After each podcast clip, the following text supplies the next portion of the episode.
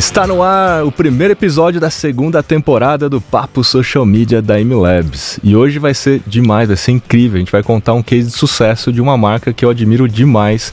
Se tornou uma marca absolutamente conhecida e reconhecida aí nas mídias sociais e por todas as pessoas no mercado. Hoje eu estou aqui com a Thay Dantas, Tayane Dantas. Seja muito bem-vindo ao Papo Social Media, Thay. Pô, que honra! Ainda mais agora, sabendo que é o primeiro episódio da segunda temporada. Que é demais. Isso aí, é vai isso ser aí. uma honra bater esse papo A honra vai você. ser toda minha. Thay, tá aqui já meu emojizinho para você. Aqui, ó, reação aqui já com a Thay que tá aqui. Muito obrigado pela, pela presença e quero contar rapidamente. Nesta segunda temporada a gente vai trazer grandes cases de sucesso de marcas que vocês já conhecem, muitas marcas que provavelmente vocês também não conhecem, mas que são sucesso. E eu quero mostrar qual é a lógica por trás desse sucesso, porque aqui você sabe, não existe mágica, existe lógica. Então, ah, o nosso mantra aqui continua nesta temporada. Mas eu quero rapidamente apresentar a Thay. A Thay que, olha, a Thay tem 13 anos já de mercado, principalmente com marketing, né? Sempre Sim. trabalhou com marketing.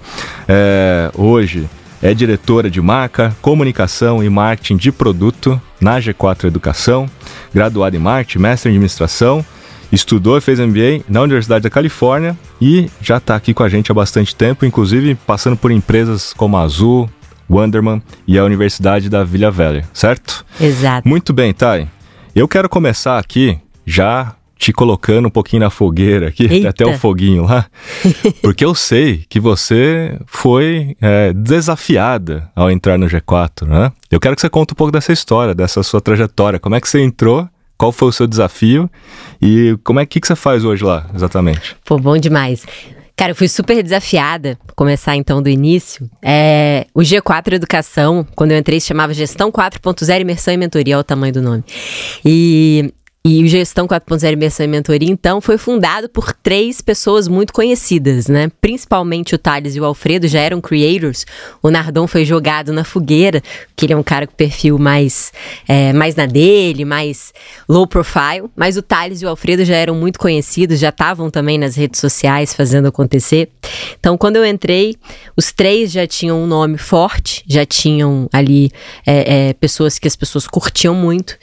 E eles falaram pra mim, cara, a gente precisa é, é, construir agora uma marca que seja mais forte que nós três, porque a gente quer ter outros produtos, a gente precisa escalar esse negócio, e aí a gente não tem como estar em todos esses produtos, a gente precisa fazer outras coisas também. Então a gente precisa ter uma marca que consiga vender produtos que não tenham a gente na frente, né? E é um desafio de todo criador de conteúdo, né? Então, putz, se você tem um grande creator na frente de um negócio, as pessoas esperam se relacionar com aquela pessoa de alguma forma quando elas compram essa marca. E aí, como é que você faz uma marca que seja maior do que as pessoas, né? E eles diziam pra mim que as pessoas não gostam de seguir marcas, as pessoas gostam de seguir pessoas. Pessoas não se conectam com marcas, se conectam com pessoas. Eu falei, ah, eu acho que vocês estão muito errados. E aí, se você dizer pra três caras que fundaram empresas gigantes que eles estão muito errados, eles falaram, bom, então você vai ter que provar pra gente que a gente tá errado. Agora, como é que você vai fazer isso? A gente não sabe, porque a gente não tem dinheiro. A gente tem muito pouco dinheiro, somos só nós três aqui. Temos esse produto, estavam começando alguns outros produtos ainda muito incipientes. E, e então você não tem recurso para investir em marca, em fazer propagandas, em fazer campanhas para construir essa marca, você vai ter que pensar como é que você vai fazer esse negócio acontecer. E aí eu falei, bom, como a gente hoje tem dois grandes canais de aquisição, um deles é performance e o outro é, o, é a rede social dos sócios, né? Principalmente a do Thales naquela época. Eu falei, cara, eu vou ter que fazer a rede social do G4 Educação, porque se eu fizer isso com performance, não vai adiantar. Mas a do G4 Educação, as institucionais, serem o nosso maior canal de aquisição. E aí, o Riedo, que era o CEO, né, até então, eles nem olhavam para geração de lead, de receita de verdade ali na, na rede do G4, olhavam mais para do Thales só. Eu falei isso pra ele, ele falou, cara, sua, sua missão aqui é fazer o G4 ter 200 mil seguidores. Eu falei, mas por quê? Qual, por que 200 mil seguidores? Não sei, mas por, por que não? Da onde que surgiu esse Não, número? mas por que 200? Não, porque a gente hoje tá, você vai a gente tem um crescimento linear, se você, a gente espera que você aqui, a gente vai ter um crescimento maior e tal. Aí eu falei, cara, eu acho que o meu indicador deveria ser lead. Deveria ser a geração de lead qualificado que eu gero e receita. Quantos, quanto de receita está vindo desses leads? Porque aí eu vou conseguir criar um conteúdo específico para o nosso público-alvo e e eu não vou estar tá focando em trazer gente para cá que não tem nada a ver. Porque, assim, seguidor por seguidor, eu posso pegar aqui, fazer um monte de meme, fazer um monte de coisa e, e trazer muito seguidor para cá. E não, não, não, necessariamente vai ser um canal estratégico para a companhia. Então, falei, cara, eu acho que a gente tem que focar aqui em, em trazer lead, receita e em crescendo isso exponencialmente. Hoje o G4 Educação, os perfis do G4, eles têm mais de 60% da geração de leads dentro de, de social orgânico e é, é nosso canal principal de aquisição, muito mal do que performance, do que mídia paga. Sensacional. E só para a turma ter uma dimensão, hoje somando, sua meta era 200 mil. Hoje somando, quantos seguidores já. Isso não era tão importante, né, para você? Não. Mas quantos seguidores vocês têm hoje? Então, só no Instagram do G4 a gente já vai bater um milhão, né? Então, 200 mil agora ficou pequeno, ficou né? Pequeno, ficou pequeno. Mas então, aí você vê, porque é. a gente focou em, em outra métrica, né? Claro, claro. Todo mundo olha pra métrica de seguidor e é muito tentador, porque Sim. ela é uma métrica que tá ali bonita, né? Que todo é. mundo vê. Mas a gente focou no, no que é mais difícil, né? Como é que a gente faz conteúdo bom realmente bom, valioso para as pessoas, de maneira consistente e que, e que mostre tanto valor para as pessoas ao ponto de elas quererem comprar os nossos produtos. E elas têm uma razão para seguir, porque ela quer mais conteúdo como aquele, né? Exato. Eu sempre falo isso, é uma consequência, não pode ser o objetivo primário, né? Uhum. Nem, nem, nem o engajamento, nem seguidores, né? Sim. Como você colocou, leads. E para a turma ter uma dimensão, um negócio então que saiu do zero, onde você tinha desafio de fazer sem dinheiro, Uhum. Hoje é um negócio de 200 milhões de faturamento ano. Exato. Em quanto tempo? Putz, em três anos. Em três anos, assim, é sem dúvida nenhuma um dos maiores cases de sucesso da história do Brasil, assim. É, então, assim, vocês já, já, entenderam, né, por que, que eu trouxe a Thay aqui hoje, porque ela, sem dúvida, é protagonista nessa história toda, aceitou o desafio, cumpriu com muito, né, e superou em muito, né, acho que as expectativas de, de todos, né. É, eu, cara, Tá, falando um pouco da, dos, dos, perfis, né? Eu sei que vocês têm mais de um perfil. Uhum. Tem a G4 Educação uhum. e tem outros perfis. Uhum. Vocês têm perfis por business unit, por produto. Como é que é essa situação? Qual foi a sua estratégia por trás disso?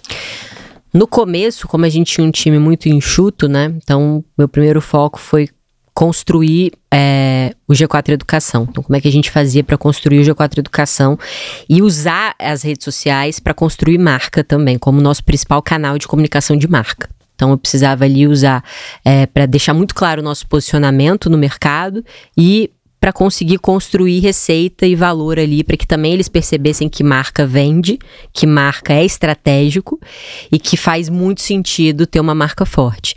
É, depois, então agora hoje a gente tem é, que a gente toma conta dos perfis do Thales, do Alfredo, do Nardon. É, a gente faz conteúdo para o perfil do Theo Orosco, do Basaglia, do Vabo, é, de todos os nossos mentores, das redes de mentores. A gente não cuida de todos, mas a gente cria perfis, é, cria é, conteúdo para todos e também a gente monetiza em todos os perfis. A gente agora criou do G4 Skills, que é uma unidade nossa de negócios, que é uma SaaS, assim uhum. como a MLabs, né? Mas é uma SaaS para treinamento de times. E agora estamos fazendo da nossa unidade presencial, que são das, das formações presenciais, os programas executivos, e vamos fazer o do online. E a gente hoje não está só no Instagram, né? A gente está também no TikTok, a gente está no LinkedIn, inclusive o LinkedIn me surpreendeu muito é uma ótima fonte de geração de lead e receita para gente. Então, a gente está no LinkedIn, a gente está no, no, Spotify aqui, que nem você, estamos com podcasts também. E estamos entrando mais forte agora esse ano no YouTube. Então, a gente expandiu nossos canais, é, agora a gente está expandindo os nossos perfis, né? Então a gente antes estava focado ali no G4 Educação como marca central, porque ali a gente falava de todos os produtos, a gente queria construir um, um portal que desse conta de mostrar a marca como um todo, o tamanho da empresa como um todo. E agora a gente tem construído esses perfis das unidades de negócio, das business units, mais focados em tangibilização de produto, quebra de objeção, geração de lead e receita, menos focado na criação é, é, de grandes audiências, né? Uhum. Então ali o G4 vai ser o nosso perfil com grande audiência, onde a gente vai produzir um conteúdo excelente, né? Eu brinco que, é, que a gente é um vinho bom, então a melhor forma de você vender um vinho bom é você dando uma degustação, pequenas degustações. Então ali é onde a gente faz isso. E, as, e os perfis das unidades de negócio já são uhum. perfis mais de produto, embora a gente também produza conteúdo de valor ali, mas são mais para tangibilização de produto, para quem está em dúvida, para quem está pensando em comprar. E é muito legal, cara. Como a gente tem acertado nessa estratégia, porque o G4 Skills, que é essa SaaS nossa, é, a gente fazia geração de lead dele nos perfis que nós temos, no do G4 Educação, no do Thales, no do Alfredo e no do Nardon. E quando a gente criou o do G4 Skills, em um mês, ele já, putz, foi, foi um, um, uma rede social que quase fez 100 mil reais. Caramba. Em um mês. E aí, a gente tomou a decisão como negócio de fazer Thales, Alfredo Nardon e G4 focarem em geração de lead majoritariamente para unidade presencial, uhum. para formações presenciais. E aí eu falei, putz, mas o skills depende bastante da gente. E hoje a gente já gera mais lead só com o perfil do G4 Skills e usando TikTok e podcast do que a gente gerava usando tudo que a gente tinha ali de Thales, Alfredo Nardon, G4, que são milhões de, de seguidores, né, quando a gente faz a soma. E, e assim, é, é o mesmo perfil de cliente que de alguma maneira vai comprando vários produtos ou você tem de fato perfis distintos para cada um desses produtos e portanto perfis separados são melhores? Ou Não. é uma jornada? É uma jornada. É uma escadinha, né, verdade? Pode ser uma. É, assim, é, idealmente é uma jornada. Uhum. Então, idealmente seria a pessoa entrar pela, pela formação presencial ou pela formação online e comprar os outros produtos. Mas também acontece cada vez mais as pessoas virem direto para um desses outros produtos. Então, é, só para você entender, então, formações online e formações presenciais, a gente está falando de formar, principalmente em presencial, a gente está falando de formar o, o fundador e os executivos principais do negócio. Informações online, a gente olha para o fundador, para os executivos e também desce no layer uhum. da, da, gerência, dos coordenadores. Agora estamos começando a trabalhar no bottom-up também, de olhar para para analistas, especialistas. E o Skills, a gente é, treina os times desses fundadores e executivos que a gente treinou. Então, eles vêm aqui, vão no G4, eles tem uma explosão na mente deles, eles realmente conseguem é, perceber um valor muito grande, até porque o nosso negócio depende do sucesso desses clientes. Uhum. E aí eles compram para que o time deles sejam formados o G4 Skills, que é a nossa plataforma de inteligência artificial para treinar os times. E além disso, a gente tem o Scale, que é a nossa é, é, nosso programa de longa duração, e o Club, que é a nossa comunidade para executivos, né, para fundadores e C-level. Então, pode ser que ele compre via jornada ou hoje em dia ele tem comprado direto no produto. Então nós temos produtos que são têm o mesmo perfil de cliente e outros que não, mas o comprador, o buyer, normalmente é o mesmo. É o mesmo. Exato. E o fato de você ter perfis diferentes tem ampliado a sua taxa de conversão para não misturar tudo no G4, porque você tem outros assuntos lá de repente que não são tanto o foco de cada unidade de negócio. É muito mais pelo foco do conteúdo. Exato. E atrair o lead certo em função daquilo. Exato. E muito a possibilidade bom. de ativação também, né? Porque a gente percebeu. Eu não sei se você tem essa percepção, e aí quem está ouvindo a gente também, mas quando a gente faz um CTA para mais de um produto, então a gente faz no mesmo dia um CTA para produto A e para produto B, a gente cai a geração de lead de todos esses dois. Fica pior para todo mundo. As pessoas não sabem se vai pro A ou pro B. É, você cria um, um paradoxo de é. escolha, você também cria. Sim. A narrativa não fica muito boa, né? Uhum. Então, a gente percebeu quando a gente faz mais de um CTA, a gente piora é, o nível de a geração de lead para todo mundo. E aí a gente é, decidiu focar os perfis para produtos. Até porque a gente, a gente fazendo isso, por mais que no G4 eventualmente a gente fale de outros produtos, né? Para dar contexto do tamanho da empresa, quando a gente é mais específico, a gente gera mais receita para a empresa. Então a tese é essa: vamos criar das unidades de negócio, porque a gente vai conseguir tangibilizar mais o produto ali, contar mais a história daquele produto, uhum. usando muito de storytelling, da narrativa do herói, assim. Então a gente vai conseguir fazer isso para cada uma das nossas unidades de negócio e aí a gente vai conseguir converter melhor, gerar mais lead ali. E vocês fazem tráfego pago, mídia paga Sim. ou é tudo no orgânico? Faz os dois. Não, a gente tem a área de performance, a gente cuida de performance, né? A gente tem performance uhum. também, mas é, quando eu falo de geração de lead dos perfis, estou falando 100% orgânico. 100% orgânico. 100% orgânico. Esse é fenômeno mesmo em função do conteúdo que as pessoas acabam olhando ali, vendo aquilo como autoridade, né? e na hora de uma decisão preferem escolher a G4. O quanto que de fato, assim, né? Como, pegando até o desafio anterior lá do comecinho, né? Pô, as pessoas não se conectam com marcas, né? É mais fácil, claro, se conectar com pessoas, com uma pessoa outra pessoa, assim, por isso que a gente vê, né, tanto Thales, Nardon, Alfredo tem vários seguidores, é muito mais rápido, né? E o quanto que você acha que usar a imagem deles ajudou também, porque no, no, próprio perfil da G4 Educação a gente vê o, um conjunto de, de conteúdos, mas você tá lá, né, como uhum. conteúdo, ele tá lá como conteúdo, então assim, é uma marca forte, Sim. que obviamente conseguiu se tornar uma marca maior do que todos, mas ao mesmo tempo, boa parte do conteúdo, eles aparecem, né? Sim, total. É, quando a gente traz uma, a nossa marca, ela é uma marca que é pessoal. Então ela tem o calor de um ser humano. Ela é uma marca que você consegue conversar, que você consegue se conectar. Então ali é como se a gente fosse de fato a soma de todo mundo que faz aquilo acontecer.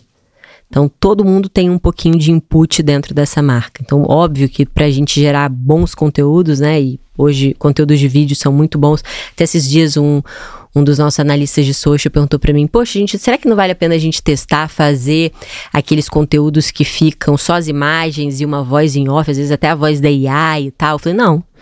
A nossa marca é pessoal. Eu quero que as pessoas saibam que a gente pensou naquele conteúdo, que a gente criou aquilo ali, que tem, que tem um pouco do cérebro daquela pessoa aqui dentro. Sim, você saber outra. quem é, né? Inclusive. Exato. É. E, e é, é, isso que eu falei, tipo, cara, quando as marcas são pessoais, as pessoas se conectam com elas.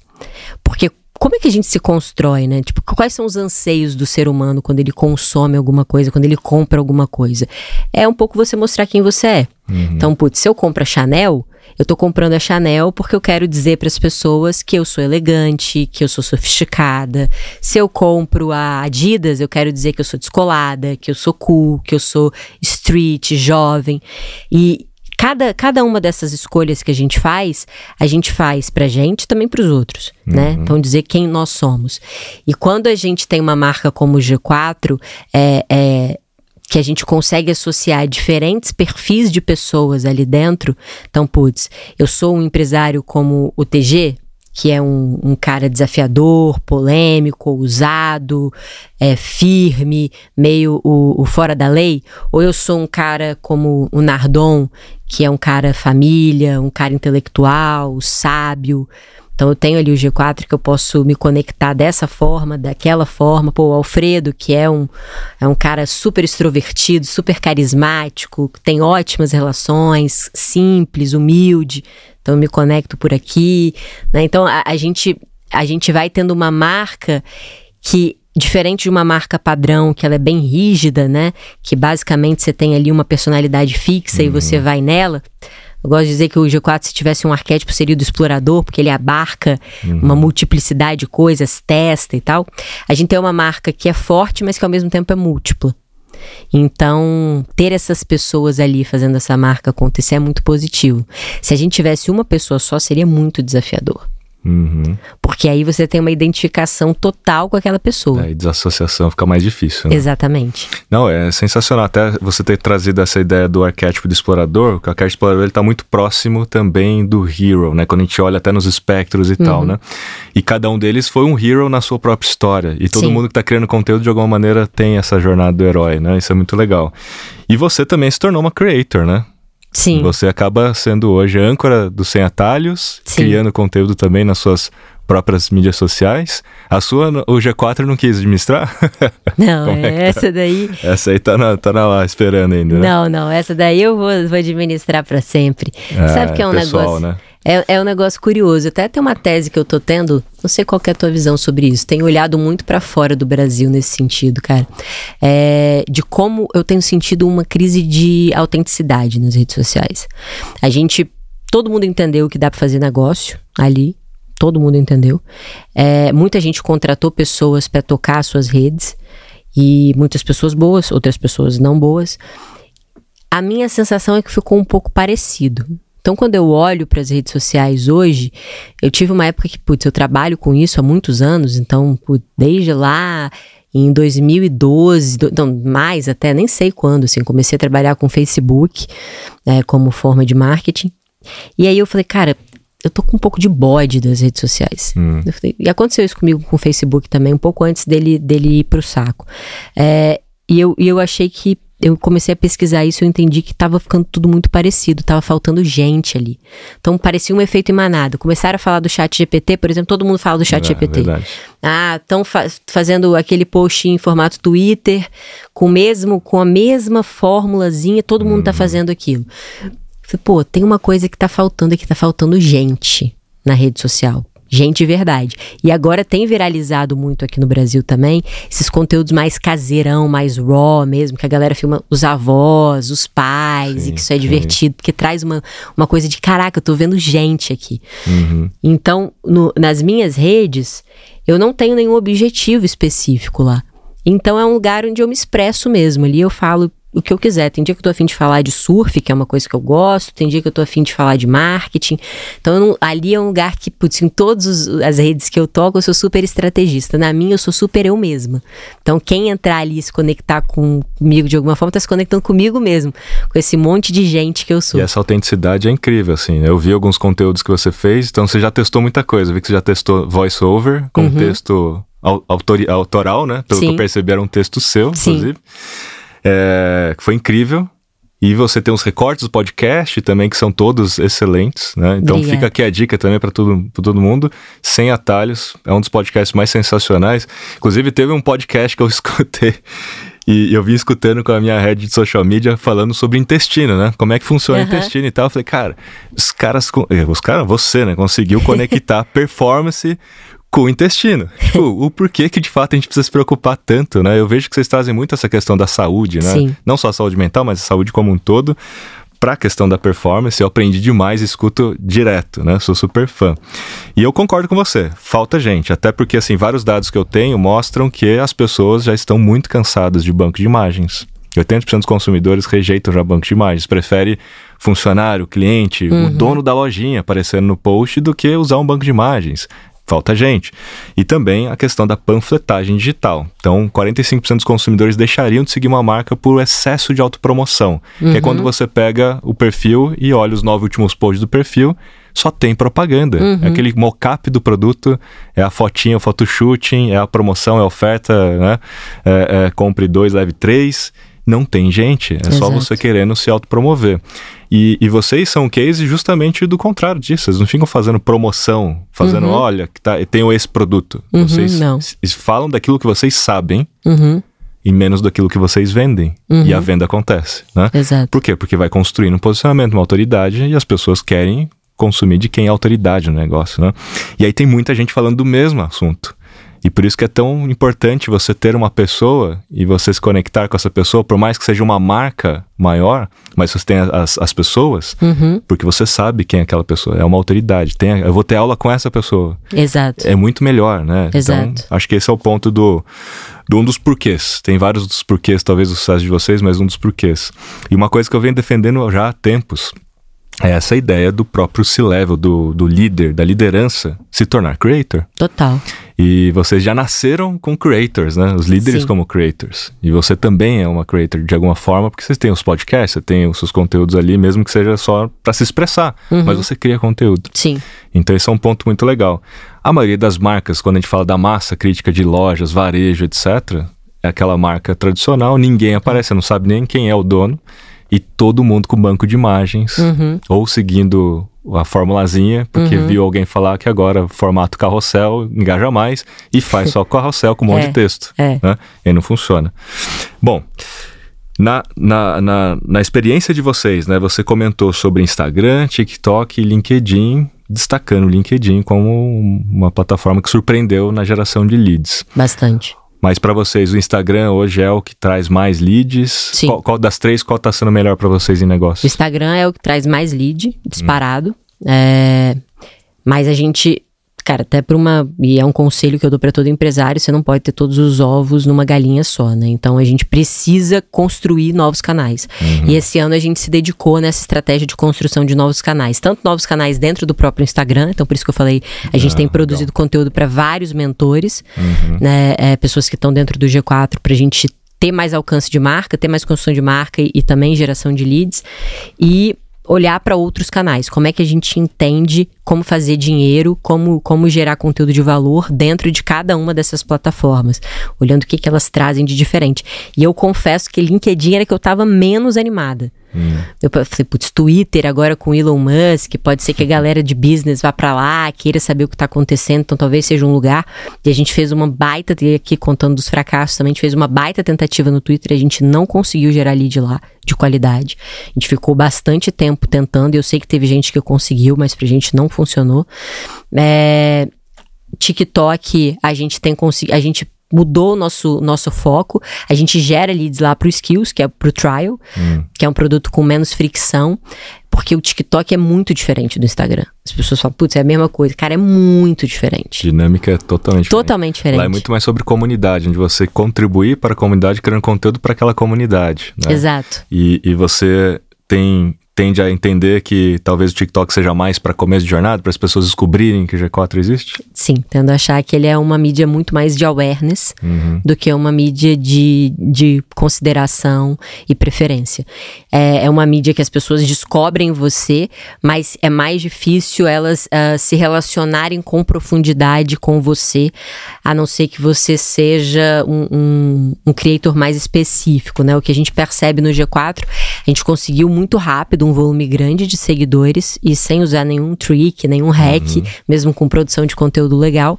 Mas é, como as pessoas usam muito mais ali o For You, é, do que o, o Amigos, Sim. né? E é muito mais ali uma, uma coisa que você não cria uma, uma conexão tão profunda ali dentro. Então a gente tem entendido que é um ótimo, uma, uma ótima forma da gente atrair o topo de funil, pessoas que não conhecem o G4, que nunca se relacionaram com a gente, fazer com que elas passem a conhecer, do que criar ali dentro uma relação muito profunda. Agora, por incrível que pareça, o TikTok é uma ótima mídia de performance. Então, quando você fala em criar, em gerar lead orgânico, ele não é tão bom quanto o Instagram. Mas quando você fala na geração de lead pago, ele é muito bom e barato, mais barato do que o Instagram. Porque tem menos anunciantes, tem né? menos tem menos anunciantes. concorrentes. Tem menos anunciantes. Mas vocês têm feito é, testes específicos para geração de leads, né? E Sim. Com, com os formatos até de lead ads. Sim. E tem dado certo. Bastante, bastante certo. Então, na parte de performance, está indo uhum. super bem. Quando a gente fala em orgânico, não, não é tão bom quanto o Instagram e nem tão bom quanto o LinkedIn, que para mim seria horrível. Pensei que o LinkedIn, falei, não, gente, o LinkedIn é uma mídia que as pessoas só vão lá para reclamar e o empresário não tá lá. Quem tá lá é a galera que tá procurando emprego. emprego. É. E a gente se surpreendeu, porque a gente tem gerado leads muito qualificados pelo LinkedIn e re gerado receita. Tanto então, pelo orgânico quanto pelo pago. Principalmente pelo orgânico. Pelo orgânico. Principalmente pelo orgânico. Pelo pago também, mas principalmente pelo orgânico. Porque o pago sempre teve, é, de todo mundo que eu converso, e, e, eu levantei dados sobre CPM, principalmente, uhum. né, das plataformas, o LinkedIn sempre sai mais caro. Caro. E na teoria, mas é um caro porque você traz ele de mais qualificado. Então uhum. a taxa de conversão tende a ser maior, então tá tudo bem. Porque Sim. no final da história a gente vai olhar o custo de aquisição do cliente. Né? Exato. Né? Quem só fica olhando o CPC, o CPM, ah, tá caro, então shutdown, tá uhum. errado. Porque às uhum. vezes é mais barato o custo de aquisição lá, né? Então, na, na, na, visão de vocês, o LinkedIn deu muito certo porque, principalmente, eu acho que o G4 Skills é a cara do LinkedIn, né? Uhum. Mas tem dado muito certo porque são os assuntos que conectam as dores da galera que precisa de treinamento, né? Precisa formar time. Mas você né? sabe que, que o LinkedIn não é pra, a gente não vende muito pro G4 Skills? Ah, não? Não, olha cara, só, olha que loucura. Eu também é. achei que ia ser o G4 Skills. Eu falei, pô, a galera de RH, vamos falar com os diretores de RH aqui e tal, mas não, uhum. não fez. Aí quando a gente começou a falar do, do G4 Educação Presencial, das, das formações para executivos, né, para founders desse level, uhum. aí a gente começou a jogar o jogo do dinheiro. E é muito louco porque depois eu fiz uma pesquisa com a nossa base e eu entendi que uma galera, fundador mesmo, tá no LinkedIn. E que eles estão consumindo o LinkedIn porque os textos são mais densos, existe uma quantidade de informação é, mais profunda e eles tendem a achar que os conteúdos que estão ali ainda não são conteúdos criados por social medias. Uhum. É São conteúdos reais. De fato de outros founders, Exato. de outras pessoas que têm experiência. Né? Exato. Né? E aí eles estão migrando esse, essa visão pro, pro LinkedIn ali no dia a dia. É óbvio que ainda o maior volume está no Instagram, né? A galera tá mais no Instagram, mas ali a gente viu que tem um jogo legal também. Isso tudo com o perfil de G4 Educação, Company Page, uhum. criando conteúdo, Ou vocês estão com outros perfis, Outros assim como no perfis. Instagram? Então, mesmo, também. mesmo sistema. Mesmo play. Mesmo sistema. Temos perfil do Thales, Alfredo, Nardon, aí a gente usa Hum. outros mentores nossos que são bons no LinkedIn, o Denis Wang, que foi VP da Nubank, que é um mentor nosso, ele gera ótimos leads pelo LinkedIn, é uma boa Essa página. ideia de vocês administrarem dos mentores justamente para poder metrificar e, Uhum. e fazer eles como um, Como um canal de como um aquisição. canal de aquisição. Exato. Essa é a exato. contrapartida. Muito bom. É, e, e é bom pra eles também, né? Porque a gente consegue aumentar o tamanho deles dentro da rede, eles ganham visibilidade, eles ganham notoriedade e, por consequência, eles monetizam o produto deles e a gente consegue pagá-los melhor também. Não, é fantástico, assim, né? Então dá para afirmar, né, que de fato as mídias sociais para vocês foi e é fundamental para o negócio. Cara, né? é o nosso principal canal de aquisição. Porque eu vejo, eu vejo nos stories do Thales, né, da turma toda lá, a- aquele exército de vendedores. Sim. Mas é que é uma engrenagem, né? É uma engrenagem. Vocês geram os leads e a galera depois tá ali para fazer a conversão acontecer, né? Não Exato. deixa ninguém passar. É, e- a gente tem feito uns testes bem diferentes agora com o time comercial, inclusive. A gente fez uma squad comercial social. A gente chama de, de squad so- social selling. Eu não sei se eu posso contar isso aqui, é um segredo, mas eu vou contar. Ixi, olha lá, peraí, peraí, cadê o... Galera, não me matem. Mas a gente pegou. E, e tá sendo um trick que tá funcionando demais. A gente pega a galera que tá. é, que, se, que se converte como lead pelo. Na verdade, que vira lead pelo Thales Alfredo Nardon ou outros mentores. E a gente juntou o time de SDRs com a galera que faz ADM. Então eles estão juntos ali. E aí, putz, entrou um lead pelo Thales. Ah, o lead tá demorando para converter, ou ele acabou de entrar, a gente manda um DM pela DM do Thales falando com esse lead para acelerar o processo de venda. Hum, Então a gente tem casado essas, essas ações. Como é como essa coisa pessoal não é marca, nesse caso, sim, sim. então, Atenção putz, total. é, o cara, ele, ele, ele entrou ali naquele funil porque ele gosta do conteúdo dessa pessoa, respeita essa pessoa. Uhum. Então, putz, virou lead ali, a gente já entra em contato via DM com esse cara, com essa pessoa. E aí a gente já passa pro SDR, depois de ter feito esse primeiro contato via DM, a conversão é muito melhor. Então a gente tem essa integração de comercial com redes sociais. E, e eu posso dizer que, assim, o- a Meta em si já vem anunciando há muito tempo os investimentos que ela, na- de- nas mensagens diretas, né? Uhum. Seja no WhatsApp, mas o DM do Instagram e o Messenger já vinha lá atrás. Mas principalmente agora no Instagram. Sim. Nas mensagens diretas do Instagram. Tanto que é, teve uma, uma, uma entrevista com a Damosseri, com a Damosseri falou o seguinte, cara, a gente tirou todo o time, todo o squad que estava em stores, a gente colocou no direct. Por quê? Porque agora as pessoas consomem muito mais conteúdo via direct do que Uhum. no feed, em vídeo. Sim. Você tem mais de um bilhão de views em Reels por dia via direct, porque Sim, as pessoas pegam e caminho, compartilham é. caminho para outro e tal. Então as conversas estão acontecendo muito lá. Então ele falou assim: ó, antigamente você se conectava com amigos e ficava olhando o feed, o que, que os amigos estavam fazendo, onde que eles Uhum. estavam, etc. E eles viram essa diminuição. Uhum. Então as pessoas entram no feed e às vezes reclamam: Nossa, mas eu não vejo mais o conteúdo dos meus amigos. É porque eles não estão mais postando no feed. Exato. Eles estão postando diretamente no direct, no direct um para o outro. E agora com os canais de transmissão, você tem outros formatos de mensagens diretas. Sim. Então acho que vocês já tomaram a frente nessa ideia de mensagem direta e entender que isso é um canal. Total. É um não baita é? canal. Não é só uma coisa de receber mensagem, porque as pessoas, as, as marcas, né? Usam só para receber pedidos de proposta ou Uhum. receber mensagens, mas Uhum. não, você pode au- automaticamente também. Total, total. Vocês usam uma ferramenta, vocês construíram? Como é que vocês Não, fizeram? a gente hoje, inclusive se tiver algum pra indicar. Mas hoje a gente faz à mão. A gente a, a gente tem um time de social selling, né? E de fato a pessoa fica lá nas DMs. Então antes era mais passivo. Do tipo, alguém entrou em contato comigo por DM, tá interessado em comprar, a gente responde. Hum. Aí eu falei, cara, será que, pô, se o cara virou lead pela gente, pelo Thales, pelo Alfredo, pelo Nardon, pessoas que ele admira, qual é o valor do Thales falar com esse cara via DM? Né? De eu mandar uma DM via Thales pra essa pessoa. Putz, a minha, aí eu falei, a minha tese é que a gente vai acelerar a venda. Vamos testar? Vamos, vamos testar. E de fato acelera. Muito. Taxa de abertura 100%. É, exato. É. É. bem mal do que de e-mail, por exemplo. Aham. Porque e-mail você pode mandar e-mail com o nome do fundador, né? Isso é muito usado Uhum. pelas empresas, mas a taxa de abertura é baixa. Agora, uma DM no Instagram ainda não foi popularizada. É, é esse é o ponto, né? Porque o e-mail, um dia, todo mundo abria, Exato. ninguém fazia, né? Exato. Então, assim, você contou uma coisa, espero que as pessoas não multipliquem isso rapidamente para não destruir a, a, a estratégia, estratégia, né? Não, é sensacional, sensacional. Principalmente nessa questão, de novo, voltando de ser mais pessoal. Uhum. Né? Então, acho que esse sucesso todo tem a ver com isso usando as mídias sociais. Olhando agora para o conteúdo. Então, você colocou muito bem. Vocês desde o começo, se preocuparem em criar conteúdo legal, de valor, uhum. útil, que as pessoas vão enxergar aquilo e falar, caramba, eu saí melhor do que eu entrei nesse post, né? Como é que vocês planejam essa pauta? Qual é a frequência de postagem? Como é que vocês chegaram na conclusão do que vocês fazem hoje? Hoje a gente tem uma frequência de pelo menos dois posts por dia. É... Mas não é uma obrigação. Se a gente fizer um post incrível, a gente está satisfeito. Mas uhum. a gente tenta fazer dois posts incríveis por dia, eventualmente mais, a depender do momento, né? É, a gente tem bem alinhado quais são as pautas de cada perfil, que, que cada perfil, sobre o que, que cada perfil fala.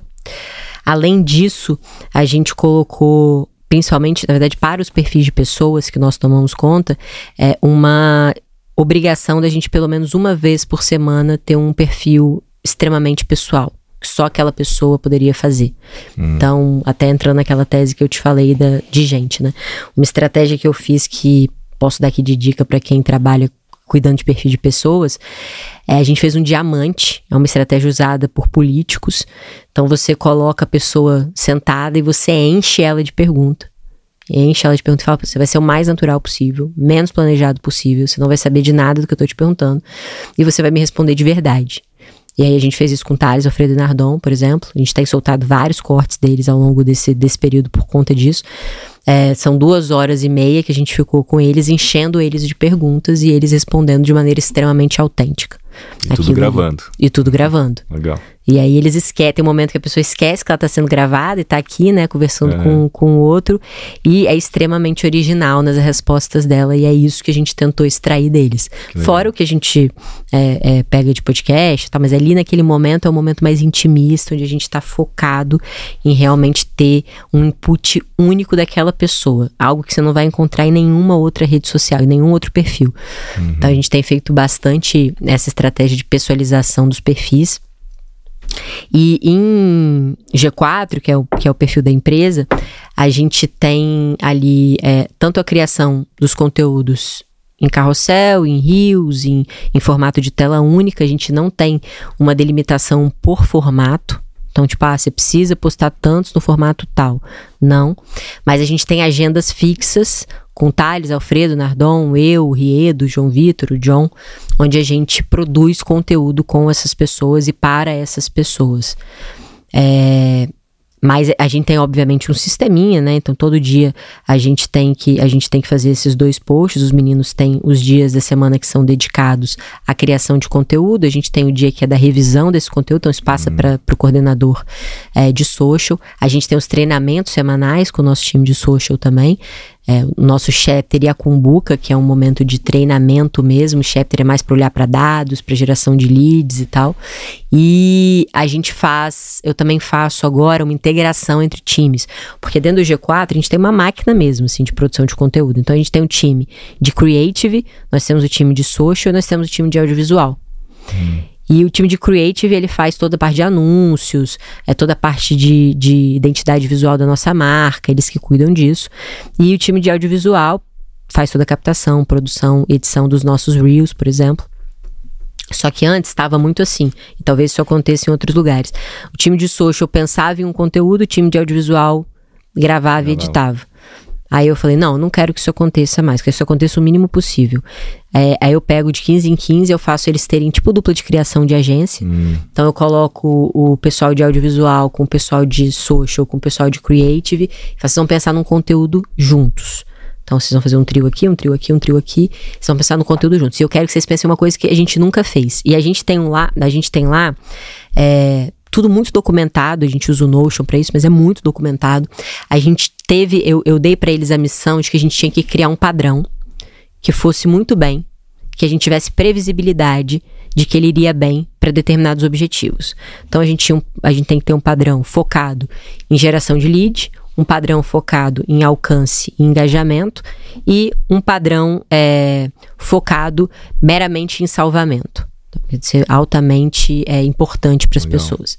E aí a gente começou isso, cara, se a gente não tiver um padrão, a gente não consegue escalar.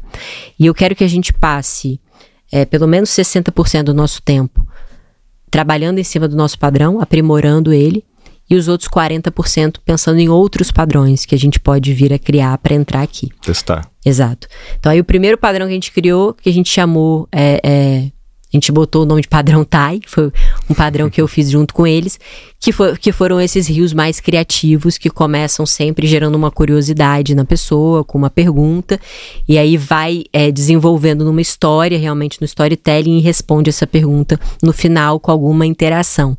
Teve um que foi muito. que foi acho que quase 5 ou 6 milhões é, de views, que foi do, da história do Hugo Boss no, principalmente no TikTok, que ele foi muito bom. O da Coca-Cola também, da Fanta, né? Da história da Fanta. Eu vi, eu vi esse Deus, Você viu? Teve um alcance muito é. grande. Os de branding, por incrível que pareça. É, que você falou das marcas, né? Todas. Sim. Você foi na, na, frente da loja, das lojas, né? Mostrando Teve. o logo e tal. Isso. Legal. E, e os, de, os de marca, até uns que eu faço dentro do estúdio, truque psicológico, não sei o que da uhum. marca. Isso, isso, vai muito bem. Então, a gente conseguiu mapear ali, não vou, não vou dizer aqui, mas tem todo um, um racional de como montar esse roteiro. A gente fez isso para leads também. E agora a gente está testando o modelo pessoal como, como sendo um outro padrão que vai muito bem. Que é tipo um, document... Quase um documentário, né? Exato. Legal, eu vi o do, do Alfredo. É, a gente soltou Ele tá sentado no sofá, conversando, né? Não de frente pra câmera, muito Ele legal. fala do inglês, né? É, é aquele do IPO, né? É, não é porque eu não falo inglês que eu não vou ser rico. É, é. Ah, não, eu vou, vou dar um jeito, cara. Nem, nem ferrando que eu vou deixar de ser rico só porque eu falo assim, Talvez você é o primeiro brasileiro que fez a IPO em Nova York e não fala inglês direito. Exato. Exato. Não, cara, sensacional. Então, assim, vocês hoje têm um planejamento de conteúdo, cada perfil tem o seu foco, porque cada perfil tem a sua personalidade, tem aquela sua, a sua autoridade, a sua especialidade. E vocês fazem com quanta ante, qual, qual antecedência? Porque me parece bastante trabalhoso, né? Pô, sair na rua, ir na loja, gravar, filmar, depois da ideia. Uhum. Quanto tempo de antecedência vocês conseguem fazer isso? A, a gente normalmente tem uma gaveta de pelo menos 10 dias. 10 dias. Pra frente. E aí, nesses 10 dias para frente, e, e, quanto tempo da ideia até o post estar tá pronto? Aí é bem variado. Mas é, é, Depende muito. Por exemplo, tem uns que eu vou ser sério, tipo, é no mesmo dia. Teve um que foi o da Tesla, que a gente fez do, do Elon Musk, que foi até o primeiro que a gente começou a fazer de Reels, assim, mas que aí o, o, o Mikael tinha chegado a fazer um, um conteúdo assim sobre o Elon Musk. Tá falando assim, cara, não, vamos fazer. Eu acabei de ver o rodeio que eles fizeram né, para inaugurar a fábrica do Texas. E para mim aquilo ali é branding puro. Vamos fazer, eu, eu, vou contar essa história rapidinho aqui e, e vamos testar se isso não vai dar bom. E aí foi tipo do mesmo dia pro dia. Demorou uhum. cinco minutos. Eu pensei, fui gravando, a gente. E foi muito bem. Foi o primeiro nosso de alto alcance. E tem outros que são super demorados. Por exemplo, esse que você tá falando de, de ir nas marcas, eu tive. Eu falei pros meninos, cara, eu quero fazer esse, esse, esse rios assim, assado. E a gente super demorou porque, aqui contando um pouco de guerrilha de startup, o Mikael, que é, que é o social media do G4, que toca o social, a, a, a rede do G4 em específico, ele ligou para a Apple para tentar pedir uma autorização para filmar na frente ah, da Apple. Tá. falando assim, cara, esquece isso. Menor chance. Ele, não, mas como é que é, a gente é. vai gravar? A gente um tem que ano. chegar lá com, com a câmera. Que câmera? Nós vamos com o celular, vamos testar isso com o celular e vai ser assim. Sim. E aí, mas aí demorou porque ficou emperrado nisso. E aí depois que ele foi me falar, putz, o pessoal da Apple não tá me mas você achou que eles iam responder mesmo? Não, vamos, vamos pegar o celular e vamos embora. Uhum. Se fosse uma marca grande, a gente não teria feito isso, né? Então, por exemplo, Coca-Cola, é, Itaú, que nem você falou que você já trabalhou. E esse é até uma coisa, eu, eu não gostaria de trabalhar com marcas grandes desse sentido, porque você tem um engessamento é. criativo muito grande. Política interna já te já, já cortaria. fazer muita coisa, né? Exato. Mas então a gente está falando de uma variação, você comentou, né? Às vezes é o mesmo dia, e esse caso demorou quanto tempo? Demorou uns 20 dias. Uns 20 dias. Uhum. Mas se a gente colocasse numa média, talvez 5 dias, Exato. você consegue ter um post pronto da ideia, de formar o trio, de pensar nessa ideia é, e executar três dias, assim, a gente três consegue dias. fazer. E, e quando a gente pensa em legenda, Hoje vocês têm usado também inteligência artificial, chat GPT? Como é que vocês têm feito essa legenda? Tem alguém lá que só Não. escreve ou Cada um escreve? Cada um, cada so- a gente tem um social media por perfil, eventualmente Uhum. um que toca dois ou três. É, e aí a gente tem um time de mentores externos, né, que fazem para todos os nossos mentores em volume. Aí é um time reduzido, mas que faz para todos os mentores em volume. Mas o Thales Alfredo Nardon e G4, é, tirando o Thales, que o, o- o nosso social media divide para duas pessoas, eles ficam focados naquilo ali. Então, não usamos, cara. A gente até vai começar a tentar. Eventualmente a gente usa para dar alguma ajuda inicial, mas majoritariamente não. Deveríamos. para as né? ideias, né? Mais para as ideias talvez ajude mais. É. Eu acho que mais pra pra dar aquele primeiro. Aquele prim, aquela primeira versão, Uhum. sabe? Primeiro draft. Mas não é uma coisa que a gente usa no dia a dia, não tá não. no processo, não é Não. parte do processo. né? Deveria? O que, que você acha? Não, não é, é não é visão algo sobre? obrigatório. Eu acho que para início, como você colocou ali no, talvez no brainstorm, né, de 10, ajude muito a Uhum. acelerar esse processo de brainstorm, porque às vezes eu já participei de muito brainstorms há anos, né? Brainstorm é sempre muito parecido. As pessoas, É. primeiro que muita gente não sabe o que é de fato brainstorm direito, fica aquela discussão, um interfere no outro e não sai muita coisa. Ali você pede, ó, me dê 20 ideias de pauta sobre esse assunto. Caramba, dali você faz brainstorming. Então não é que ele vai te dar a resposta, mas você já tem, vamos dizer, uma produtividade em relação a ideias. Na minha opinião, isso é fantástico. Eu Sim. uso muito mais para isso do que me crio a legenda e não sei o quê. Até porque o meu post é, é super análise de dados e insights. Então eu teria que escrever toda a pesquisa do ChatGPT para ele tentar fazer uma análise. Eu ga- gasto muito mais tempo fazendo isso do que eu mesmo fazendo. Aham. Agora, na sua opinião, é, tem algum formato? Você falou do, do modelo TAI, que funcionou bastante, mas a- a- a- tem algum padrão que você identificou e falou, cara, sempre que a gente faz isso funciona? Tem Sim. algum? É a história. História, contar histórias. Exato. História funciona sempre. Né? É óbvio que se a história for ruim, não, mas se você tem uma história ali é, com a narrativa ajustada, funciona muito bem. Mesmo num carrossel, Mesmo dá pra contar uma história. Mesmo carrossel. Tem uma frase que eu gosto muito do Eduardo Galeano, que ele fala que uma vez ele estava conversando com, com uma pessoa e a pessoa falou assim: não, o mundo é feito de átomos. Não, não, não. O mundo é feito de histórias. O mundo é feito de histórias. As histórias eu acho que são a, a coisa que mais liga as pessoas, né? Então eu acho que grandes histórias, histórias bem contadas, sempre vai funcionar. A gente é apaixonado por história. Então qualquer coisa que a gente faz ali dentro que conte uma história, usando um arco dramático interessante, funciona muito bem.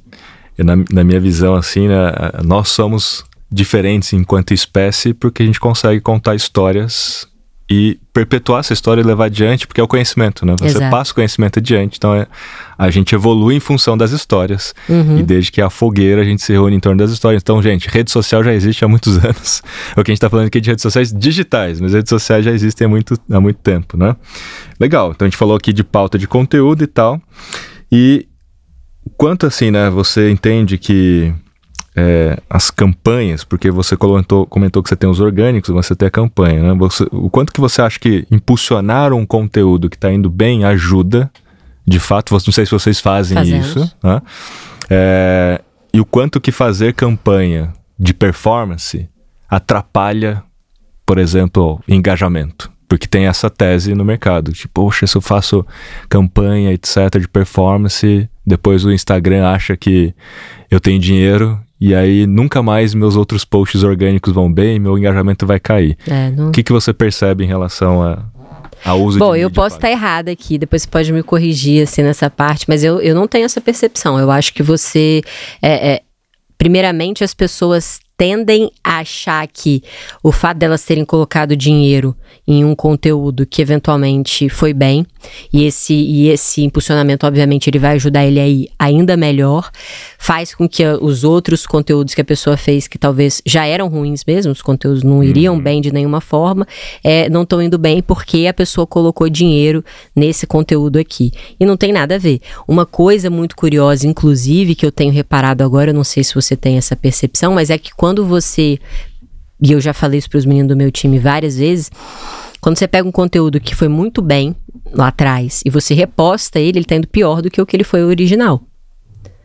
Ah, Eu O acho que conteúdo, o mesmo sem nenhuma conteúdo, mudança. Ah. sem nenhuma mudança. E eu acho que isso acontece porque o Instagram percebe que aquele não é um conteúdo original. E o, e o, o CEO do Instagram recentemente falou que eles querem privilegiar conteúdos originais, eles querem Sim. conteúdos criados de fato.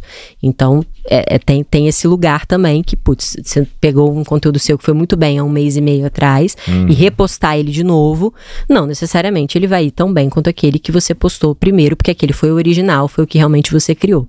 Eventualmente sim. sim. É... Não, mas você tem razão, só para fazer esse parênteses. E se alguém pega o seu conteúdo e replica também, porque muita gente faz, faz. isso, vai dar ruim também do mesmo jeito, por, por conta dessa razão. Isso é real. Então. Eles já detectam a, a origem, né? Uhum. Qual foi o primeiro? Exato. Ele, ele tem quase como uma assinatura biométrica. O uhum. conteúdo tem uma assinatura biométrica, então é fácil deles saberem se é o mesmo conteúdo. Então vamos supor que seja o contrário, de você pegar um conteúdo que você acha que foi muito bom, mas que não foi tão bem assim você pode reformatar ele ah, e publicar de novo. Exato. Que aí você cria uma outra assinatura biométrica Exato. daquele conteúdo. Exato, e isso ah. aí é muito mais inteligente, porque isso daí vai te permitir olhar para as coisas de maneira científica, né? Isso é um ponto que eu falo. O ideal é você pegar um conteúdo que você acha que, pô, esse conteúdo foi bem, mas ele poderia ter sido melhor na minha tese. Então, o que, que eu vou fazer? Eu vou mudar um pouquinho ele aqui, nesse ponto aqui, vou ver se ele Sim. foi melhor. Foi melhor? O que, que eu aprendi com isso para que eu torne isso uma produção em massa, né? Então, uhum. cara, cada detalhe que a gente mexe num conteúdo que foi bem no passado, ele ajuda a gente a entender como fazer conteúdos melhores no futuro. Então, é muito mais inteligente você pegar um conteúdo seu que foi bem no passado e tentar melhorar ele com algo que você acha que não foi tão bom para ver se ele vai ser melhor ou não, e aí você fazer essa avaliação. Eu fiz isso, por exemplo, o meu perfil ele é muito menor do que o perfil do G4. E aí eu espero que continue assim, porque eu, depois eu vou falar da minha tese sobre a viralização. Então, eu é, pe peguei recentemente um conteúdo do G4 que foi ok no G4, não foi muito bem. E eu achei que era por um detalhe. A gente conta a história do Sam Altman nesse, nesse vídeo, que ele paga para ser morto, né? O Sam Altman, que é o fundador do OpenAI, do, do chat GPT, porque ele investiu na, na Netcom, que é uma startup que tem o objetivo de fazer o upload da, do cérebro humano para a nuvem para que você alcance a imortalidade. Para isso, você tem que morrer. Então, é, a gente tinha um conteúdo que contava essa história. E aí, no início, aparecia a foto do Sam Altman e eu falava: esse bilionário pagou para ser morto, esse bilionário da, da OpenAI pagou para ser morto. E ficava parada a foto lá dele, assim. Eu falei assim, cara, na hora que eu falo que pagou para ser morto, deveria, na minha visão, eu falei com os meninos, entrar uma caveirinha na cara dele, ou cortar a cabeça dele com a tesourinha, porque era uma colagem, e ele caiu. Acho que isso ia chamar mais a atenção das pessoas. Ah, será? Acho que não tem nada a ver. Aí eu fui e falei, vou fazer no meu. Peguei esse mesmo conteúdo, coloquei, coloquei só a caveirinha de, de, de sticker ali. Uhum. E ele foi tão bem quanto o do G4, que tem quase um milhão de seguidores. Então, para um, um perfil um como o meu, é um, um Reels. Que era um perfil como o meu, ele foi até melhor do que o do G4, sendo que o meu perfil é muito menor. Então, uhum. de fato, ali a caveirinha foi o detalhe que faltava. E esse detalhe é o, é o detalhe que gera maior retenção. Exato. Chama atenção primeiro, Exato. atenção para retenção. Tudo que você faz ali no primeiro frame é para atenção. Do que você faz nos três primeiros segundos já ajuda na retenção. Por isso que a história da música, muita gente acredita que, ah, vou colocar essa música que está em alta, vai aumentar o meu alcance. Não é porque o algoritmo sabe que você está fazendo uma música, não é isso é porque a música chama mais atenção, principalmente se a música for uma música conhecida. Se a pessoa fala, nossa, eu adoro essa música. Vou não interessa muito o conteúdo. Você ficou três segundos para escutar a música, mas já deu um sinal para o algoritmo de atenção. Aí você gera retenção e aí vai distribuir melhor, né? Mas a sua tese é muito boa. Primeiro que acho que já né, gera um pouquinho mais de drama ali, mas chama mais atenção. Eu concordo com você. Então, histórias, né? Histórias é muito difícil, porque muita gente não sabe contar histórias, simplesmente faz uhum. os posts, como a gente falou, banco de imagem e tal. E falando em contar histórias, me fala um pouco de stories para vocês? Uhum. Como é que são os stories? Vocês fazem stories? O que, que vocês produzem para stories? Que é mais difícil, né, na minha opinião. É o formato mais, mais difícil, difícil do Instagram stories. Muito bem. E para mim, é, o, porque o stories ele exige que o criador de conteúdo seja consistente em estar ali, né? Uhum. O mais legal dos stories para mim é o poder que ele tem de se tornar uma ferramenta, mini ferramenta de reality show. Ele dá às pessoas a possibilidade de acompanhar a jornada de alguém que elas admiram, né? Ele é muito mais para quem já segue você, diferente do feed e do, e do Reels, que é para você alcançar mais gente. O Stories é para você interagir com as pessoas. E normalmente as pessoas, antes de te seguir, elas vão ali e clicam nos Stories para ver se realmente você é legal bastante para elas te seguirem, né? É, mas os Stories, eles são muito mais difíceis de fato porque o ideal principalmente quando a gente está falando de stories para pessoas, é que a gente use aquilo ali para que as pessoas dividam um pouco dos bastidores, da jornada delas com as pessoas. E aí, é, quando você é, um, é uma pessoa que não é aquela pessoa, você está uhum. criando para aquela pessoa, isso é muito mais desafiador, né? Lembra até que o da Bianca, o da Bia, da Boca Rosa ficou viralizado. É, o quadro de O checklist, da... né, do que, é. que ela tinha que postar, mas ela vai muito bem ali nos stories porque ela tem essa disciplina de mostrar a vida dela de fato, né? Você tá dentro da casa dela, você tá vendo ela sendo mãe, você tá vendo ela sendo empresária, está vendo ela sendo baladeira. Então, isso é muito bom. Mas isso é muito difícil, porque é, é, é desgastante, você tem que ser consistente ali. Agora, o Stories, ele também é uma ótima ferramenta de vendas. Uhum. Teve uma vez que eu conversei com um criador é, de conteúdo, ele falou assim: ah, mas é, vocês vendem nos Stories, né? Que ele vendia bem. Eu falei, cara, hoje não. A gente vende também nos Stories, mas o nosso principal é o link na bio. É o clique no link da bio. E a gente faz muitos conteúdos bons que no final a gente faz um CTA. Uhum. Então a gente entrega o valor e depois a gente te convida a comprar. Normalmente as pessoas já botam lá o produto e compre, né? É, é. A gente faz, putz, a gente faz um carrossel incrível que na última tela a gente fala, pô, você quer aprender mais sobre isso? Então conheça nosso produto, clica no link da bio e tal. E a gente vende mais ali. Mas nos stories, hoje, é, pro G4, é um desafio é, a gente criou agora um, um roteiro para o Thales, para o Alfredo Nardon. Então, um checklist para que eles consigam mostrar mais a vida deles ali. E para os stories do G4, a gente tem trabalhado em mostrar mais a rotina da empresa ali dentro é, e gerar aprendizados que nós, líderes, temos dentro do dia a dia. Mas é muito mais desafiador. É muito mais desafiador. Muito, porque, cara, exige disciplina, consistência. Sim. Aliás, se tem um hack que funciona em rede social, é disciplina e consistência. Boa. E na vida também, né? Exatamente. E é o mais difícil. Não tem atalhos, né? É um hack tá. sem atalhos. Não tem atalhos, né? é o que eu falo bastante pra galera. Não tem atalhos na vida e não tem atalhos nas mídias sociais. É sempre sobre frequência e consistência. E falando em, em, em consistência, você comentou do chapter. Você está chamando de chapter aquele talvez o seu ritual de análise de dados ali dentro do time. Uhum. vocês analisam com qual frequência? Você tem um, alguém te manda um relatório? Como é que vocês Sim. fazem? Você tem um dashboard? Como é que A é? gente tem dashboard, a gente analisa todo dia. A gente tem uma, uma análise de daily assíncrona. Uhum. Então, diariamente eu olho para os principais números de forma assíncrona em todas as nossas redes sociais, também podcast. E a gente tem o chapter semanal, que aí é o consolidado dos últimos sete dias, que tem uma análise mais profunda dos dados. E aí, quais são os dados que a gente olha, né? Cada rede é um, mas Instagram, que é o que majoritariamente das pessoas querem saber. Então a gente olha para alcance, a gente olha para engajamento, a gente olha para seguidor, lead e receita. Então, e são... tenta cruzar Exato. as correlações, né? Exato. né? Quem que trouxe mais lead, Exato. se é quem trouxe mais alcance, mais engajamento, mais share, né? Exatamente. E, e, é muito engraçado, sabe? Porque o alcance, ele tem uma correlação com o lead, mas ele não tem uma correlação exata com o lead qualificado. Uhum. Então, o alcance ele faz você gerar mais lead, não necessariamente lead qualificado. Lá atrás a gente fez uma campanha, e aí eu fui meio criticada até pelos meninos por causa dessa campanha, porque essa campanha fez a gente trazer por um período menos lead qualificado. Hum. É, porque a gente expandiu muito o alcance do perfil. Então foi o momento que a gente fez o projeto Excelência, que era uma campanha de engajamento, foi muito inspirada no projeto 50 Dias, que é um projeto americano, em que as pessoas têm ali uma série de desafios por um período de, de dias e que gera muito engajamento. Então a gente fez isso no G4, porque justamente a gente acredita que não dá para separar CPF com CNPJ, hum. a gente acha que é tudo a mesma coisa, e que para você performar bem no trabalho, você tem que, você tem que estar bem de saúde Sim. emocional, de saúde física, senão Sem você não dúvida. vai conseguir.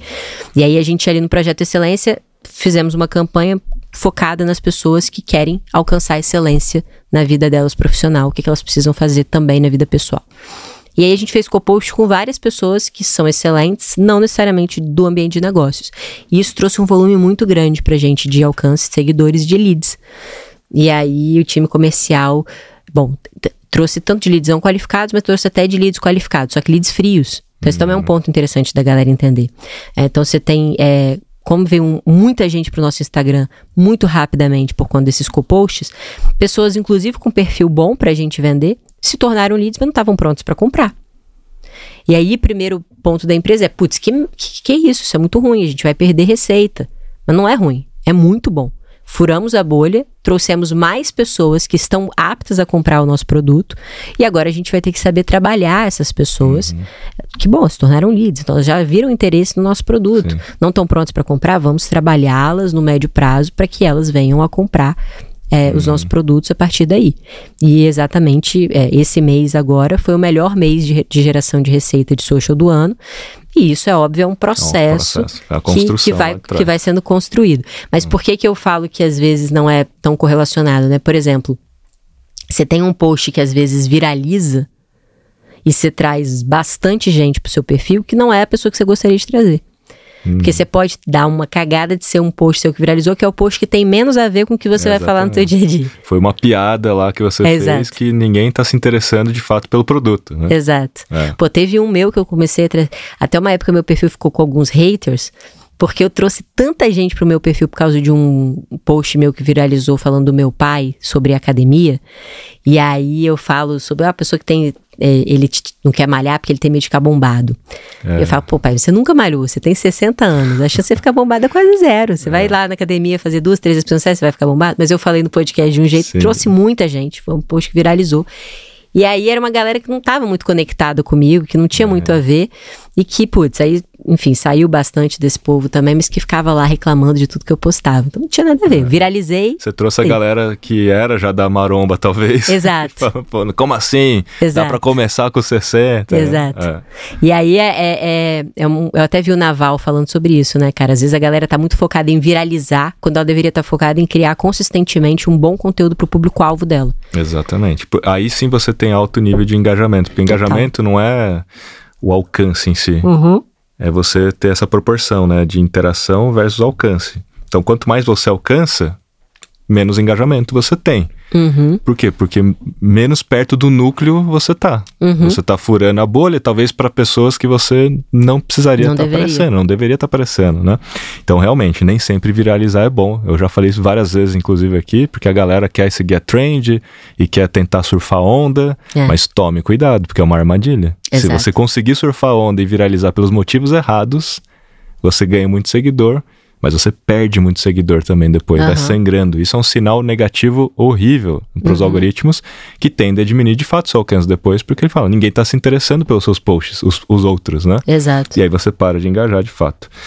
Thay, falando em venda, falando em benefícios, você tem alguma coisa para a turma assim que você queria deixar de benefício do G4? Quer aproveitar aqui? Por, por favor. Faz um jabazinho galera. aqui. Olha, quem estiver escutando a gente aqui, que tiver uma empresa ou que pretende ser líder no futuro, é, eu estou liberando gratuitamente para os ouvintes aqui. Boa do nosso papo de social media é, um acesso para o G4 Skills, que é a plataforma de inteligência artificial do G4 Educação, que pega os seus gaps de habilidades e o seu objetivo, cruza isso e cria uma trilha de aprendizado personalizada para que você evolua nos seus gaps de habilidades. E você vai poder testar gratuitamente por sete dias. Não vai precisar se cadastrar e colocar cartão, nada disso. Realmente vai ser gratuito. Não vai precisar correr o risco de depois de sete dias esquecer de cancelar e a gente cobrar. Só vai poder comprar, só vai precisar comprar se realmente quiser comprar. Então, então, sete dias gratuito, é só você mandar uma DM para mim escrito Papo Social Media, que eu vou te mandar o link gratuito pro G4 Skills. Qual que é o seu arroba? Arroba Tai.ldantas. Tai.ldantas. É meio difícil, né? T-A-Y.ldantas. Boa. Olha aí, gente. Topzera, hein? Topzera. Esse aqui vale a pena. G4 Skills baseado em inteligência artificial foram um dos primeiros, inclusive, a soltar já alguma coisa com inteligência artificial. Foi bem, bem antigo. Eu vi o Thales ensinando a galera a fazer isso. Como é que você entra ali, já digita alguma coisa? Muito bem.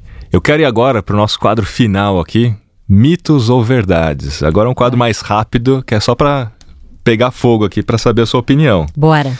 Primeiro, mito ou verdade, hein? Uma presença em todas as plataformas de mídia social é essencial para o sucesso? Em todas, não. Vocês começaram com uma e depois foi expandindo. Exato. Né? Mas o fato de vocês estarem mais de uma é importante. Hoje é. Do, de não colocar os ovos. Hoje é importante. Hoje é importante. Eu não diria que é essencial, mas com certeza é importante. Se você puder estar em todas, faz sentido. Onde mais, quanto mais você tiver contato com o seu cliente, melhor. Melhor porque você captura as oportunidades que ali estão. né? Exatamente. Hoje, mais de 70% hoje da população brasileira procura informações nas mídias sociais já. Sim. Inclusive, né, a gente tem as notícias, na Veja, né? A galera tá procurando mais no TikTok do que no próprio Google. Isso é uma tendência muito grande. E se a gente não aparece nos resultados de busca, a gente tá perdendo aquela oportunidade. 100% de acordo. E, e aí eu sempre afirmo assim, puxa, se mais de 70% da população está procurando informações de produto, serviço, seu negócio nas mídias sociais, isso significa que talvez 70% da sua venda em potencial, não a que você faz hoje, depende da sua presença aí nas mídias sociais, né? Criando conteúdo, porque elas estão procurando, não é a propaganda, Exato. e muitas vezes nem é o seu perfil oficial, Exato. né? Esse é o ponto. Segunda afirmação, mito ou verdade? Quantidade supera qualidade quando se trata de postagem em redes sociais. Não, eu discordo totalmente. Eu discordo totalmente. E aí, vamos, vamos traduzir, vamos traduzir Cara, isso aqui, ó. eu, eu, eu acredito que precisa ter quantidade. Se você Aham. tem um objetivo de negócio, você precisa ter quantidade, consistência, frequência. É importantíssimo, que nem você falou aqui. É, é peça fundamental de, de propaganda, a gente sabe disso, né? Frequência, a gente precisa ter uma frequência pra pessoa se lembrar da gente, pra pessoa se relacionar com a gente. É, mas não adianta nada, você ter uma frequência, você tá fazendo um conteúdo de propaganda, um conteúdo ruim, um conteúdo que não gera valor. Então você precisa ter claro quem é seu público-alvo, o que, que é importante para o seu público-alvo e do que é importante para o seu público-alvo, o que, que o seu produto resolve. E como é que você é, é, faz essa tríade bem feita e cria conteúdos que de fato vão gerar valor para essa pessoa. E aí você faz isso com frequência.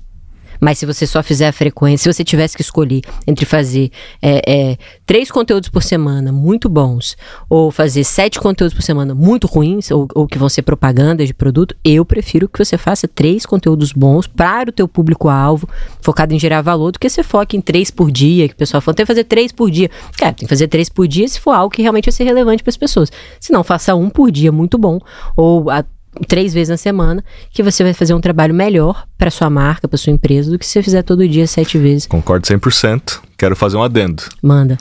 Desde que, desde que a turma tem a premissa que você falou, que é eu quero criar conteúdo de valor para o meu Exato. cliente, se você conseguir fazer ou tentar fazer isso com maior frequência, Melhor. melhor porque você aprende mais rápido. Então, assim, desde que você entenda essa premissa, Uhum. pô, eu posso tentar fazer um post por dia, dois posts por dia, você vai aprender mais rapidamente do que fazer um post por semana, do que fazer dois Totalmente. posts por semana, porque aí tem o Totalmente. lance da- dos dados, né? Com certeza. Então não é fazer por fazer para cumprir a tabelinha, porque você foi contratado para fazer X posts por semana, é sim tentar criar conteúdo de valor, mas se você conseguir fazer isso com maior volume, Melhor. pelo menos a tentativa de, né? Porque você nunca vai saber se vai dar certo ou não, você tem que fazer para ver. Melhor, porque vai gerar dados e esses dados geram as correlações e você vai aprendendo a criar cada vez mais os posts de qualidade. É, e por isso que a quantidade é importante para esse objetivo que você falou. Exatamente. Você olhar para o post como um cientista. Então entender que, putz, esse aqui foi bom para o meu objetivo, esse daqui foi ruim para o meu objetivo. Por quê? Quais são as coisas, os elementos que estavam aqui, quais os elementos que estavam aqui? Ah, beleza, entendi que esses elementos aqui, talvez esse e esse aqui era o que fizeram esse post mal. Então no próximo eu vou excluir esses elementos e avaliar se ele vai ser melhor. Então se você tem esse processo de iteração, de aprendizado, faz muito mais sentido você olhar e fazer um grande volume. Normalmente não é o que eu vejo as pessoas É, fazendo. Elas simplesmente soltam ali o post, falam, putz, se eu postar todo dia, eu vou ir, eu vou crescer mais rápido. Cara, não. Se você soltar todo dia, você não vai ter o melhor resultado possível se você não estiver analisando e, e, é, é, realmente utilizando essa informação para sua próxima criação. É isso aí. Então, esse, esse é o fato. Muito bem. Temos uma última aqui, que é daqui pra frente todas as marcas precisam ter líderes creators nas redes sociais para serem bem-sucedidas. Eu concordo. Essa é uma boa, né? Eu concordo. É, eu também acho. Mesmo a lojinha pequena, Total. se você não tiver alguém, primeiro a pessoalidade, né? Você tem uma, uma pessoa lá e primeiro você não tem uma autoridade pra falar daquilo que você vende, é mais difícil de você vender, né? Você não É. precisa falar do que você vende, mas fala daquilo que você sabe. Se você vende alguma coisa, você é especialista naquilo que você vende. Exato. Então fala mais daquilo que você sabe, ajudando as pessoas, né? É, eu acho que é uma perda de oportunidade muito grande você não ter pessoas criadoras dentro do seu negócio. E todos os seres humanos, na minha visão, eles são criadores. Todos nós temos um ato criativo. Eu gosto de falar até pro meu time de criação, né, que são pessoas que são focadas em criar.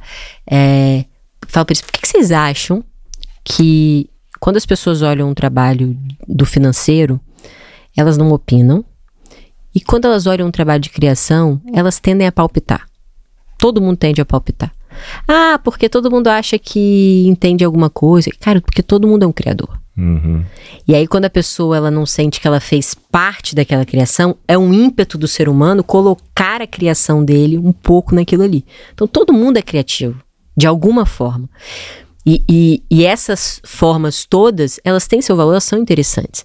Então, se você usa o seu ímpeto criativo e dá, e dá visibilidade para o seu ímpeto criativo, ele só tende a somar no seu negócio. Se você foi capaz de criar um produto, de criar um negócio, você é capaz de criar conteúdo sobre isso. Boa. E aí você deve fazer isso porque isso vai ser muito interessante para as pessoas. Isso vai fazer com que as pessoas olhem para o seu ato de criação e falem: putz, aprendi isso com esse cara. Pô, aquilo ali que ele falou me gerou valor. Cara, se você consegue criar um produto, você cria, consegue criar conteúdo sobre esse produto. Inclusive, você, como criador ou criadora, você também está, de alguma forma, atraindo mais talentos. Total. Você está, de alguma forma, se comunicando com o time interno o quanto que as pessoas não admiram vocês porque vocês estão olhando as mídias sociais todos os dias. Mas é difícil vocês conversarem talvez todos os dias ali, né? Exato. né? Mas elas acabam acompanhando, admirando aquele líder ou aquela líder. Muito bem, Thay. Pra gente finalizar aqui, tem algum conselho que você daria assim para as marcas que estão começando agora, né? Como você começou lá atrás, três anos atrás. Que conselho você daria que você fala, cara, isso aqui é o, é é se fizer, vai dar, vai dar certo? Eu costumo fazer primeiro de tudo, uma pergunta. Hum. É, você não, porque você eu já conversei muito aqui, talvez você já tenha pescado, mas é uma que todo mundo cai, todo mundo erra. Pergunto para as pessoas: vocês acham que o G4, quando ele era gestão 4.0, imersão e mentoria, lá atrás, o sucesso dele se deve ao fato, majoritariamente, de que ele investiu bastante em performance, em growth, marketing pago, ou porque ele tinha uma marca forte? O que vem primeiro? O que, que vem primeiro? Normalmente é. as pessoas respondem para mim que foi o growth. Uhum. Que a gente investiu bem em marketing de performance, porque a galera já era de tech, então já tinha Sim. essa visão e tal. E não foi. O sucesso se deu porque a gente tinha três marcas fortes e a gente plugou produtos nessas marcas fortes, que era o Thales, o Alfredo Nardon, e a gente desenvolveu uma outra marca forte, que era o G4 Educação, e pudemos plugar produtos nessa marca forte, que é o G4 Educação. Fato é que hoje a marca em si gera mais lead e que ela gera lead orgânico. Então as pessoas hoje se conectam com essa marca. Preocupe-se em criar uma marca forte. E uma marca forte não significa que você precisa gastar rios de dinheiro para você criar ela.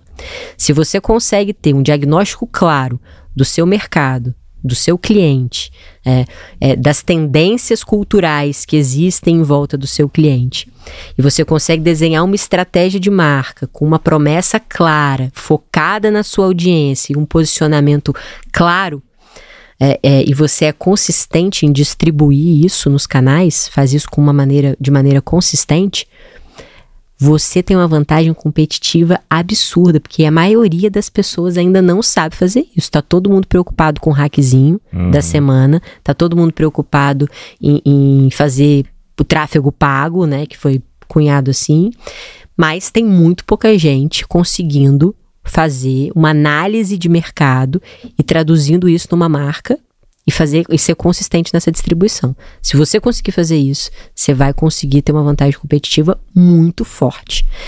As pessoas compram mais marcas do que elas compram ofertas. E lembrem-se, pessoal, você que está aí na, na, internet tentando produzir conteúdo de propaganda o tempo todo, as pessoas são mais movidas a emoções do que a ordens. Então, CTA, a chamada para ação, ela é importante somente se antes ela fez com que a pessoa se movimentasse emocionalmente para tomar aquela ação. Não é você mandando clique aqui, é. compre agora que a pessoa vai comprar. Então, primeiro você faz com que a pessoa deseje, que ela queira, que ela veja valor, e depois você dá a sugestão da ação. Pessoas são movidas mais à emoção do que a ordens. Senhoras e senhores, essa foi a Thay Dantas, sócia diretora de marca, é, marketing de produto, né? e também de comunicação da G4 Educação. Então, vocês entenderam hoje a lógica por trás desse grande case de sucesso. Thay, muitíssimo obrigado. Obrigada. Foi sensacional, foi uma, uma honra. honra. ter você aqui nesse papo. Eu gostaria de ficar muito mais tempo batendo esse papo. Você tem seus compromissos também.